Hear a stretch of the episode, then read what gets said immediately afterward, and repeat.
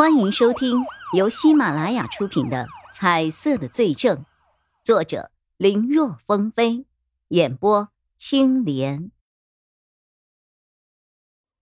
叶负责在网上查一下，这段时间我市是否有人购买过这种刀具？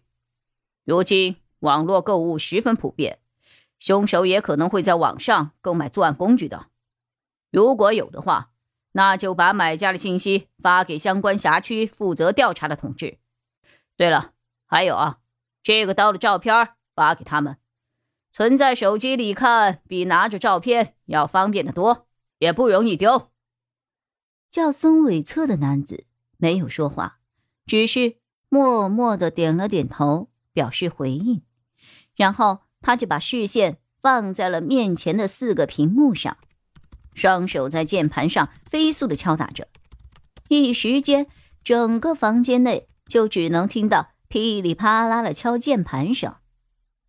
大约不到三秒的样子，负责调查刀具的第八组成员的手机响了起来，这里面也有叶一辉。那些人对此好像已经见惯不怪了，没有去看手机。不过叶一辉。有些不明所以，掏出手机一看，发现自己收到了一条信息，里面就是他们要调查的刀子的照片。哎，他怎么知道我的手机号的？叶一辉有些惊讶的看了一眼缩在屏幕后的孙伟策，他本来还想主动上前去告诉对方自己的手机号，没想到这个人还真够速度。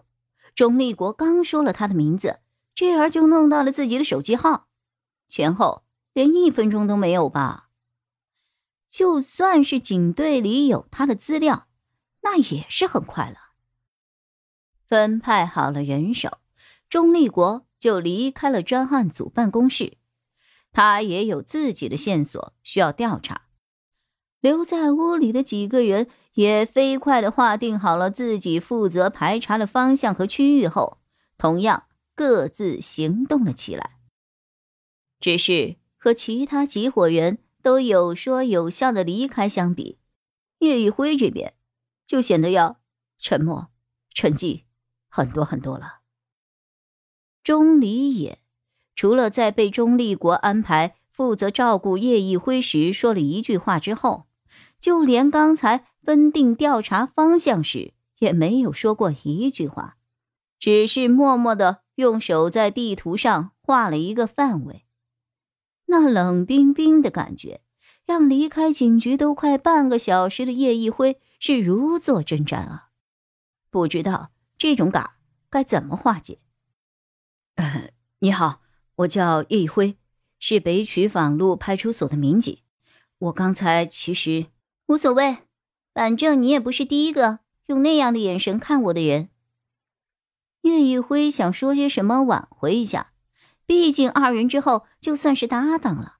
结果得来的却是人家语气淡淡、听不出情绪的一句话：“我，你不需要解释什么，也不需要道什么歉。你怎么想的，我一点也不在乎。先跟你说好，答应跟你一起查案。”只是中队长的安排而已。我这个人其实独来独往惯了，也不怎么会教人。你既然也是警察，那很多事情其实也不需要我多说什么，自己照顾自己肯定没有问题的。可是，没什么可是的。现在这个案子没多少时间了，我不想浪费时间去了解你，你也不需要费口舌来了解我。有时间不如把注意力都放在案子上吧。我想，你也会这么认为的吧？虽然中队只给了咱们四天的时间，但只要足够专心，这个时间肯定还可以再缩短一些。赶紧的，都排查一遍，这样我们才有精力去调查其他的方向，才能够更抓紧时间去抓住那个混蛋。说着说着，发现他们到了地方了。好了，你负责这条街的东面。我负责熄灭，要是有发现了，我们电联。哎，你电话多少啊？瞧出来钟离眼的态度是真的一点也不想和他交流啊，一心只想着案子。叶一辉也就不再勉强，反正刑警虽说也有搭档的概念，但不像民警办案的时候，必须要有至少两名警察同时在场的硬性规矩。为了办案效率，刑警单独查案的情况也是很多的，甚至是一种常态。他就当自己没有这个搭档，按照自己的节奏去查案就好了。何况钟离眼说的也没错，尽快抓到凶手也是他所希望的。如此想着，在跟钟离眼互相告知彼此电话之后，他们就各自去查各自的了。就是钟离眼这种说话的态度和感觉。怎么有点似曾相识呢？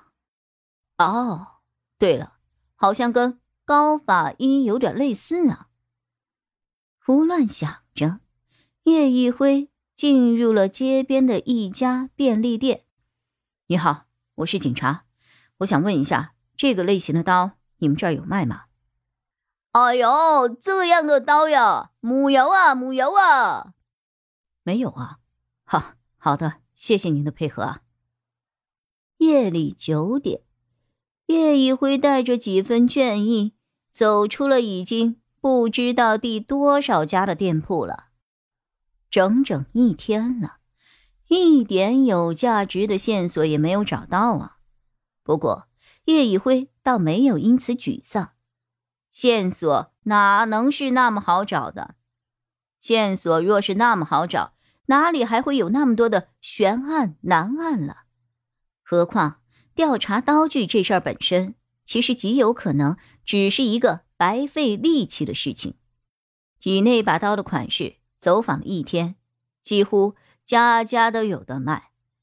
这么海量，先不说能不能找到凶手买刀的地方，就算找到了，店主是不是记得，那还两说呢。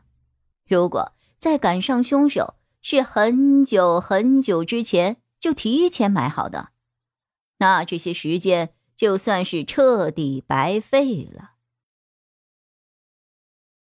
本集播讲完毕，感谢收听，更多精彩内容请在喜马拉雅搜索“青莲嘚不嘚”。